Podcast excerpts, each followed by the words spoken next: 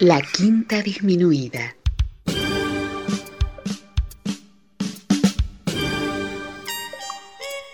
Jazz desde la ciudad más cercana al cielo.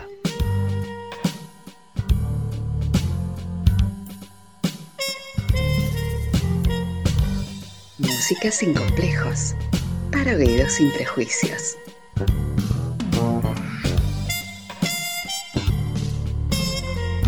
Una producción de Nicolás Peña.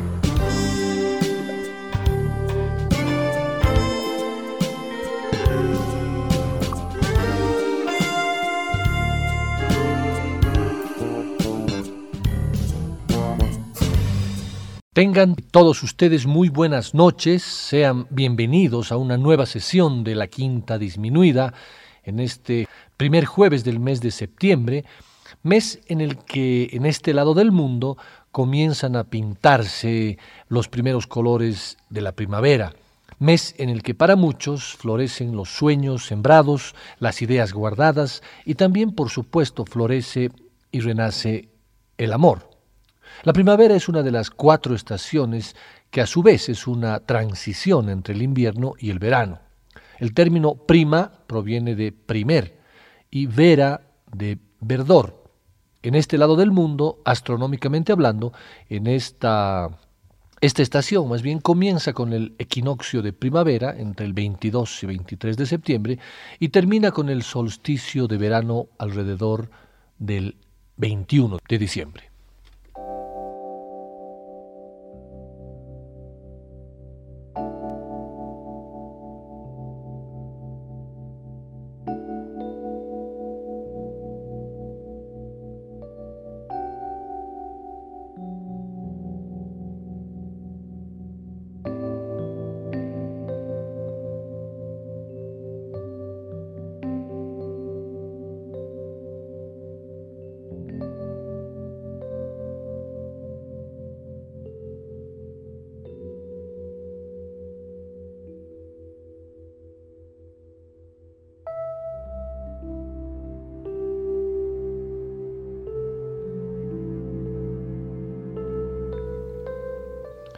La primavera es la época del año en que se manifiestan más evidentemente los procesos del nacimiento y el crecimiento de la vida. Es la época en que se inicia nuestro ciclo vital.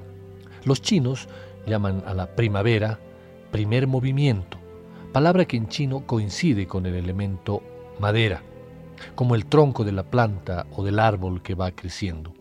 En el comienzo de la primavera ya se sienten las primeras manifestaciones de la naturaleza cuando las semillas rompen su envoltorio para crecer hacia la luz. Las hojas y las flores estallan en las ramas para regalarnos el color verde, característico de este periodo, y la aparición de las primeras flores en los árboles. El movimiento de la primavera es ascendente y hacia el exterior. Muchos dicen que esta cualidad del movimiento en la primavera define también la influencia del elemento madera en la personalidad humana y se refleja en la capacidad de las personas para planificar su vida y tomar sus propias decisiones, para de esta manera controlar su propio destino. En otras palabras, tener clara la dirección hacia dónde se quiere caminar.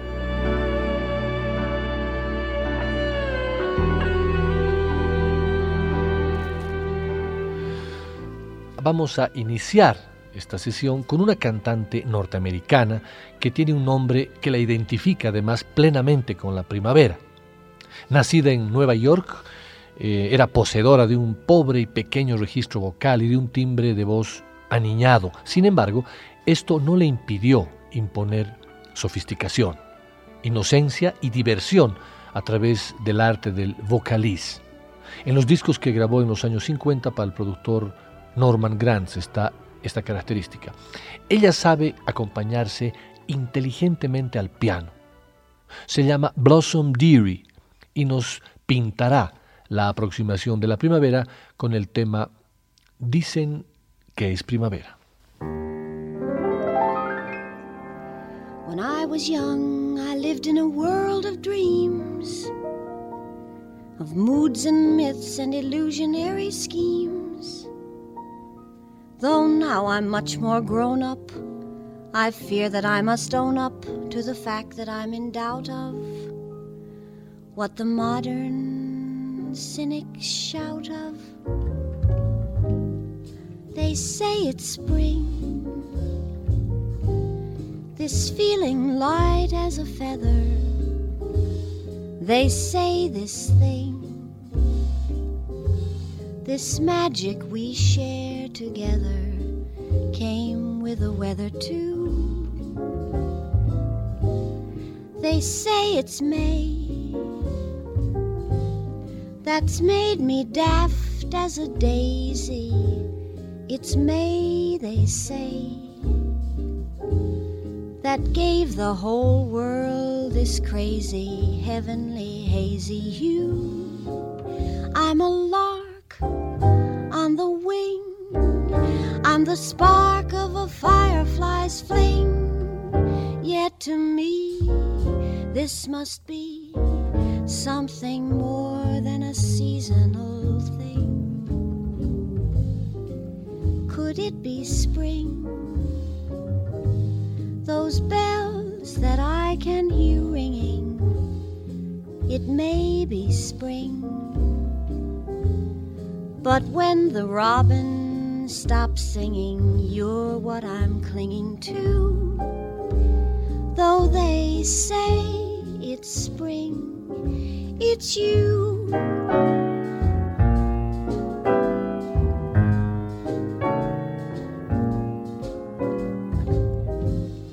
If poets sing that when a heart's sympathetic, it's merely spring. Then poets' plights are pathetic, though I'm poetic too.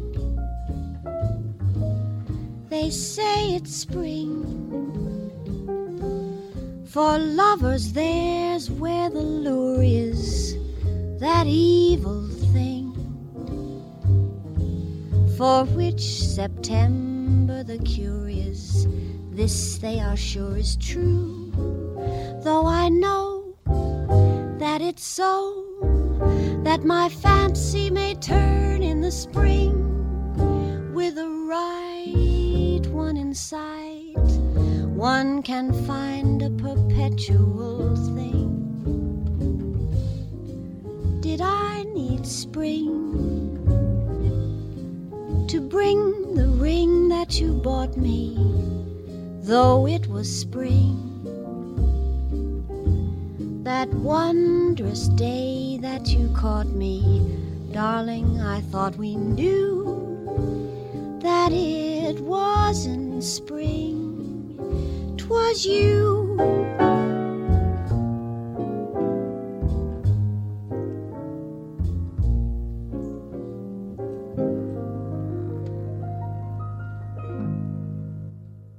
You must believe in spring. Debes creer en la primavera. Es el título de la canción de la película Les Demoiselles de Rochefort del año 1967 la canción fue escrita por el compositor francés Michel Legrand bajo el nombre de Chanson de Maxence. La versión más representativa, conocida y famosa de este tema en el ámbito del jazz le corresponde a Bill Evans, ya sea en un formato clásico de su trío y también en un dueto maravilloso junto a Tony Bennett. Sin embargo, en esta sesión dedicada a la primavera, y al amor, la escucharemos junto al piano de Hank Jones y el saxo alto de Frank Morgan, un músico que tuvo una vida durísima en la que tuvo que demostrar una increíble resistencia a todas las penurias y dificultades por las que pasó a lo largo de su existencia, tanto por lo azaroso de su vida como por su carrera profesional como saxofonista, truncada por su adicción a las drogas y sus largas estancias en prisión Frank Morgan fue un superviviente de la era del bebop, una época en la que todos los músicos quisieron tocar como Charlie Parker, y todos ellos erraron al creer que para hacerlo había que vivir como Parker, y eso significaba, por supuesto, drogarse como Parker. Muchos jóvenes músicos de esta época consumieron su vida en este afán, dejándonos breves muestras de su potencial creativo, frustrado por su letal adicción. Unos pocos sobrevivieron, más bien maltrechos, transformados en yonkis con habitación reservada en las más selectas penitenciarías de su ciudad. Algunos incluso lograron emerger tras largos años de infierno de ese profundo abismo. Entre esos pocos se cuentan músicos como Red Rodney, Art Pepper y Frank Morgan. Sí, Frank Morgan consiguió regresar, pero no sin esfuerzos. Baste decir que entre su primera grabación en 1955 y la siguiente transcurrieron más de 30 eh, años, casi media vida perdida en esos años de oscuridad. Morgan, fallecido en el 2007, es una de esas leyendas que tanta veneración generan entre los aficionados al jazz, frente a las que ni el afilado bisturí del crítico puede desentrañar la confusa frontera entre el músico y el mito. Lo único verdaderamente cierto es que cuando Frank Morgan, en la última etapa de su vida y con un ictus cerebral, es capaz, con unas pocas frases, de emocionar. ¿Por qué? Quizás por todo aquello que Morgan sabe, porque su música es capaz de transmitir experiencias y sentimientos, y porque el jazz es precisamente eso, y la carencia de aquellos no la puede suplir la técnica portentosa de algunos, que a menudo no es más que vacua verborrea. Ese sentimiento cargado de emotividad se puede sentir en la interpretación en la que a pesar de todo lo duro, crudo y complicado de una vida, debemos creer en la primavera. Thank you.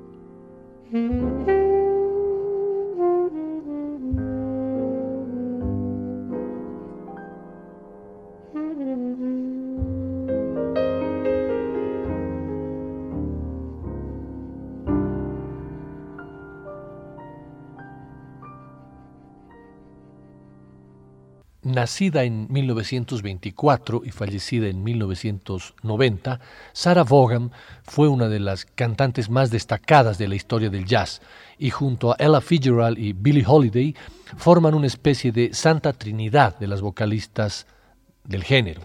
Su perfecto control, su profundo vibrato y su amplio rango, que en su registro más grave la hace inmediatamente reconocible, la transformaron en una de las voces femeninas imprescindibles de la historia. Sarah Vaughan fue una de las primeras vocalistas en incorporar el fraseo del vivo para su canto, situándolo además, en su caso, al nivel de instrumentistas de la talla de Charlie Parker y Dizzy Gillespie. Sus capacidades más destacadas son su inventivo manejo armónico y su alto sentido de la improvisación. A lo largo de los años, su voz se fue haciendo más oscura, aunque no llegó a perder nunca su poder y su flexibilidad.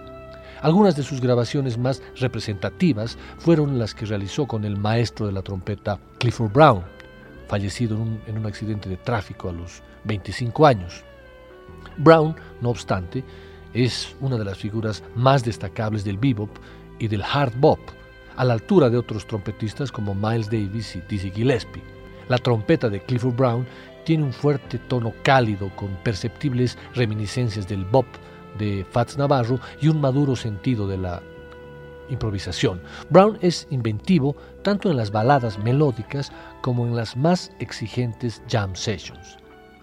Sarah Vaughan, junto a Clifford Brown, nos pintan el mes de septiembre con el tema September Song.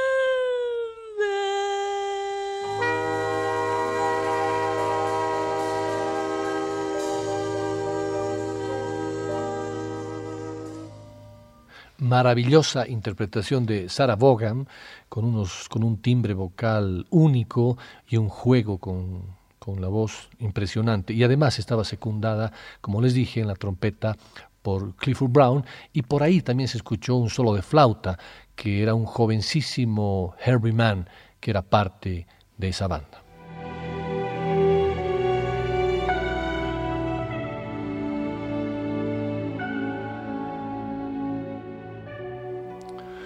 Bruno Martino fue un compositor, pianista y cantante del ámbito del jazz italiano, nacido en 1925 y fallecido en el año 2000.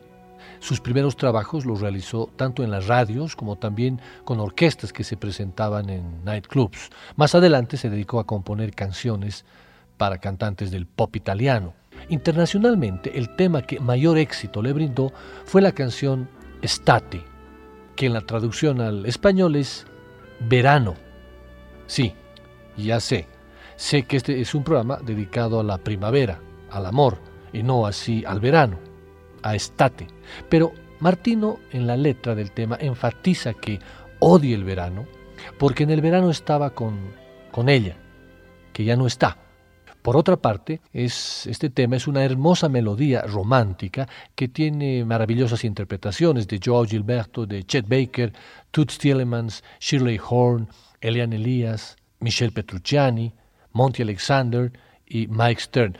Pero la elegida de todas esas es la versión de Michel Petrucciani, de su trío, porque estoy seguro que escuchar esta melodía puede enamorar a cualquiera.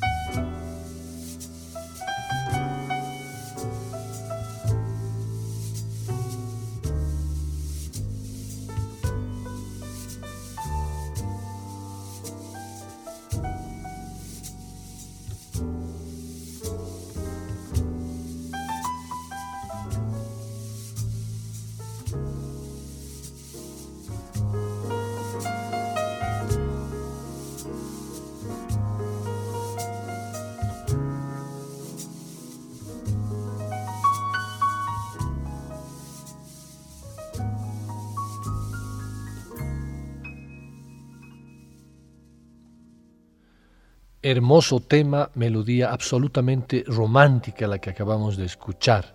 Estate, Verano, compuesta por Bruno Martino e interpretada en esta ocasión por el trío de Michel Petrucciani.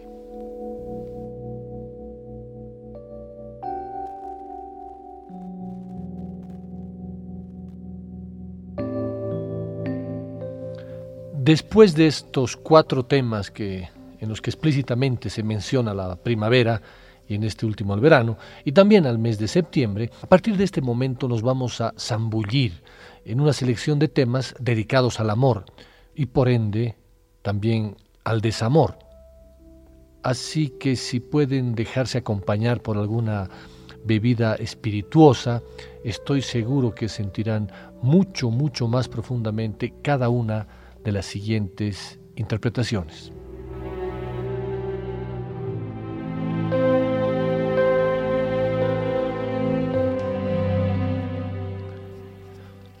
En las primeras horas de la madrugada, cuando todo el mundo está dormido, tú yaces despierta y piensas en ella, y nunca se te ocurre contar ovejas.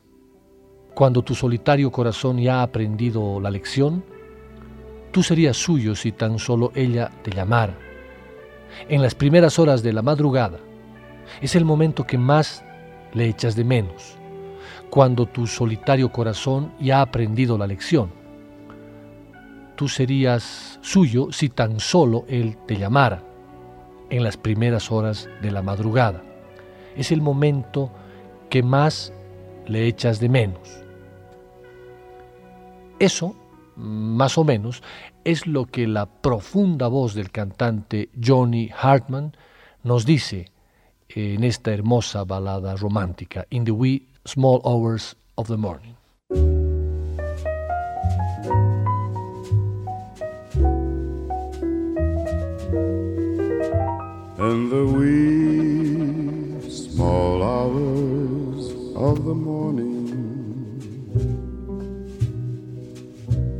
The whole wide world is fast asleep.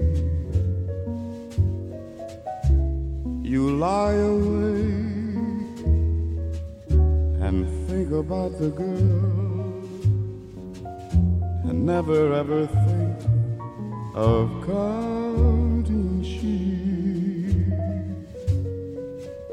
When you're lonely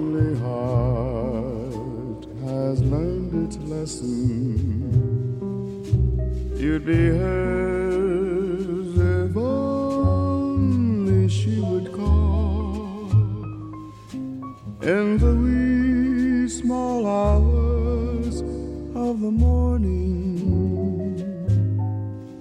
that's the time you miss her most when the sun is high in the afternoon. You can always find something to do. But from dusk till dawn, as the clock ticks on, something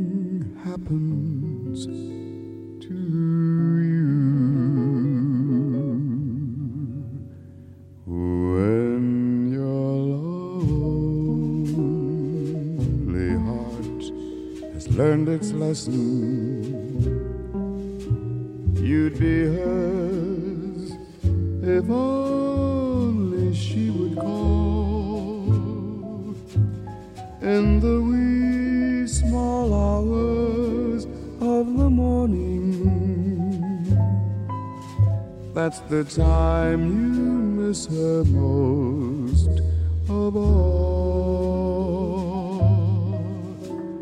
That's the time you miss her most.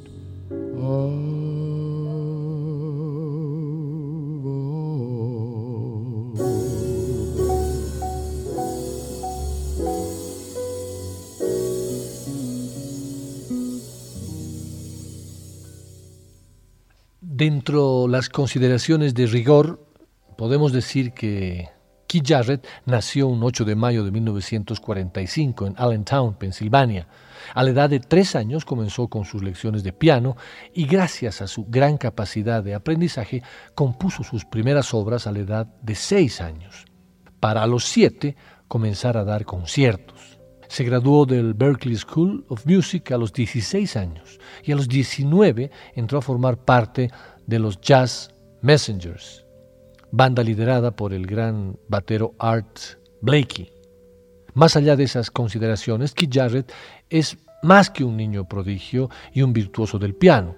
En su biografía, el músico y crítico Ian Carr define dos clases de trayectorias en el mundo del jazz. Están, por un lado, los músicos como Bix Beiderbecke, Charlie Parker o Clifford Brown, vidas que se consumen rápidamente al ritmo de una contribución incandescente y músicos como Duke Ellington o Miles Davis, por el otro, carreras que se despliegan lentamente en un proceso con varias facetas. Carr llega a la conclusión de que la trayectoria de Keith Jarrett tiene la intensidad del primer grupo y la durabilidad del segundo. En este sentido, la carrera de Jarrett tiene una forma y una extensión únicas. Su debut en una grabación fue justamente con los Messengers de Art Blakey en, el que en el tema My Romance, Keith Jarrett aporta con un solo visionario. Y aunque este maestro volvería a grabar el tema casi 30 años después, ya liderando su propio trío, sigo prefiriendo la versión del veinteañero que rompía moldes en la versión que escucharemos a continuación y en la cual además figuran Ricky Johnson en el contrabajo, Chuck John en la trompeta, Frank Mitchell en el saxo y Art Blakey en la batería un registro del 9 de enero de 1966.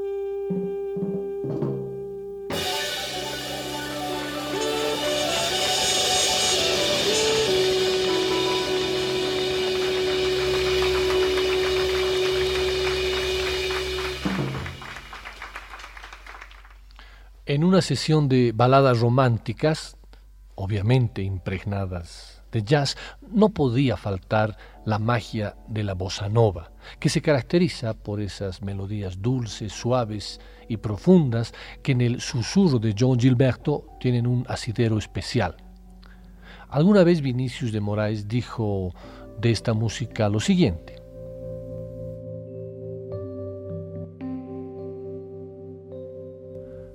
Bossa Nova es más la soledad de una calle de Ipanema que la agitación comercial de Copacabana. Bossa Nova es más una mirada que un beso, más la ternura que la pasión, más un recado que un mensaje. Bossa Nova es el canto puro y solitario de Joe Gilberto, encerrado en su departamento, buscando una armonía cada vez más extrema y simple en las cuerdas de su guitarra. Bossa Nova es la nueva inteligencia, el nuevo ritmo, la nueva sensibilidad, el nuevo secreto de la juventud de Brasil. Bossa Nova fue la respuesta incorruptible y sencilla de esos jóvenes a sus mayores, una estructura simple de sonidos súper elaborados, de palabras en las que ya nadie creía, pero que aún tenían para decir que el amor duele, pero existe. ¿Qué es mejor creer que ser escéptico? Que por malas que sean las noches, siempre hay un amanecer y que la esperanza es un bien gratuito. Solo es necesario ser valiente para merecerlo. Aquí está Joe Gilberto para que comprobemos la dulzura de la bossa con el tema Essi se una composición de Antonio Carlos Jobim.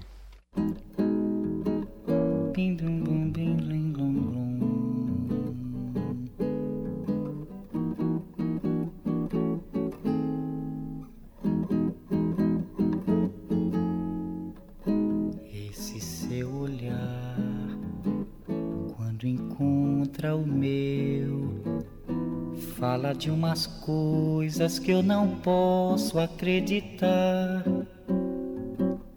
Doce é sonhar, é pensar que você gosta de mim como eu de você. Mas a ilusão, quando se desfaz, coração de quem sonhou, sonhou demais. Ah, se eu pudesse entender o que dizem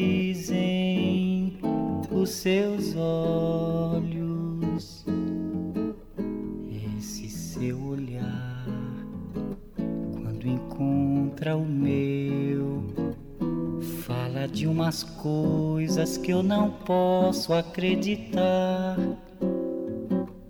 Doce é sonhar, é pensar que você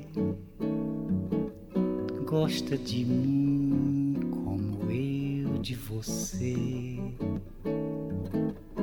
Mas a ilusão, quando se desfaz, coração de quem sonhou, sonhou demais. Ah, se eu pudesse entender o que dizem os seus olhos. E para não perder esse impulso romântico que nos transmite la bossa nova, vamos a escuchar otra composición vinculada de alguna forma a este género que tiene música de Antonio Carlos Jobim y letra de Chico Buarque. Es un texto tan lindo que vale la pena traducir la letra al español para quienes no tenemos la dicha de entender ese hermoso idioma que es el portugués.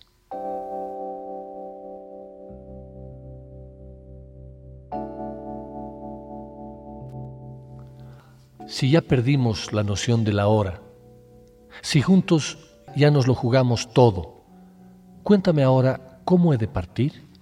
Ah, si cuando te conocí me puse a soñar, hice tantas locuras, rompí con el mundo, quemé mis barcos, dime para dónde es que puedo ir todavía.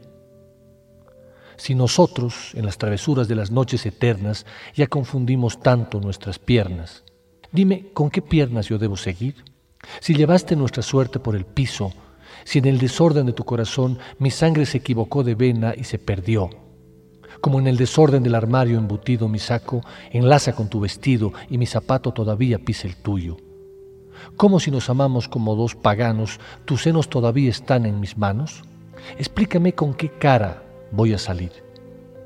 No, creo que te estás haciendo la tonta. Te di mis ojos para que te hicieras carga Ahora, cuéntame cómo voy a partir.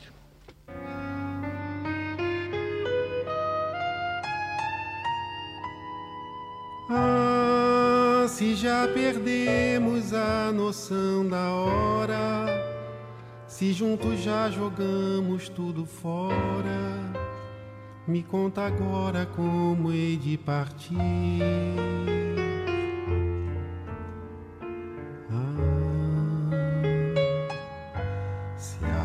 Conhecer, dei para sonhar, fiz tantos desvarios. Rompi com o mundo, queimei meus navios. Me diz pra onde é que ainda posso ir? Se nós, nas travessuras das noites eternas, já confundimos tanto as nossas pernas com que pernas eu devo seguir. Se Assim tornaste a nossa sorte pelo chão. Se na bagunça do teu coração meu sangue errou de veia e se perdeu.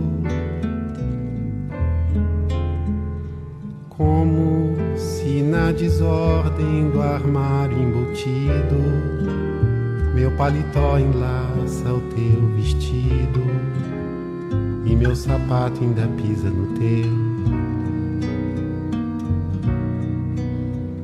Como se nos amamos feito dois pagãos,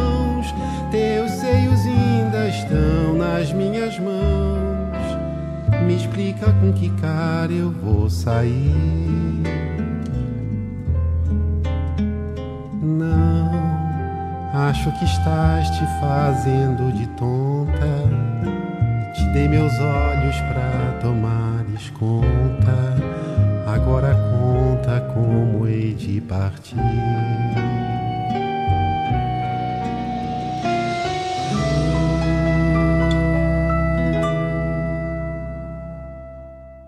El siguiente tema que vamos a escuchar y con el que vamos a cerrar esta primera parte del programa es un clásico romántico que se llama My Funny Valentine Dos trompetistas de jazz trataron de hacer suya esta canción, Miles Davis y Chet Baker. Suele acusarse a Baker de seguir los pasos de Davis, pero en este caso, él fue el primero en identificarse con el estándar y el que más años lo conservó en su repertorio.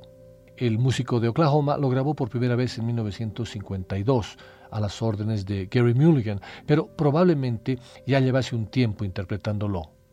Miles Davis llegó tarde a la fiesta, pues no grabó el estándar de Rogers y Hart hasta octubre de 1956 durante la sesión para Prestige, que dio lugar al álbum Cooking.